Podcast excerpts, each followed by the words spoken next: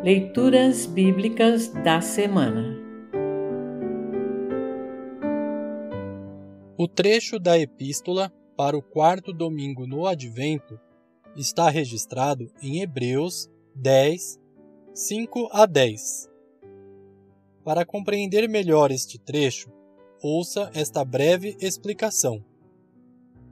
A carta aos Hebreus, cujo escritor desconhecemos, faz a ponte perfeita e clara entre o Antigo e o Novo Testamento.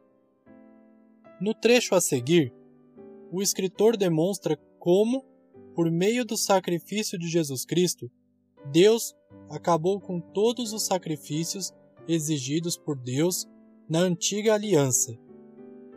Na nova aliança, selada com o sangue de Jesus Cristo, o obediente Cordeiro de Deus, somos purificados dos pecados e temos acesso ao Pai e à vida eterna.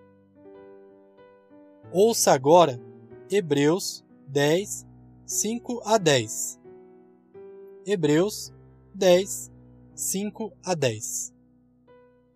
Por isso, Cristo, ao entrar no mundo, disse: Tu, ó Deus, não queres animais oferecidos em sacrifícios nem ofertas de cereais, mas preparaste um corpo para mim.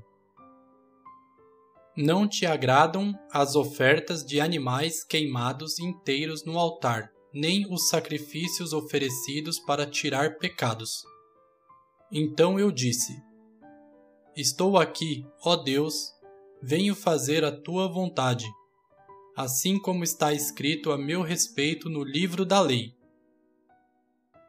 Primeiro ele disse: Tu não queres sacrifícios ou ofertas de animais, e não te agradam as ofertas dos animais queimados inteiros no altar, nem os sacrifícios oferecidos para tirar pecados.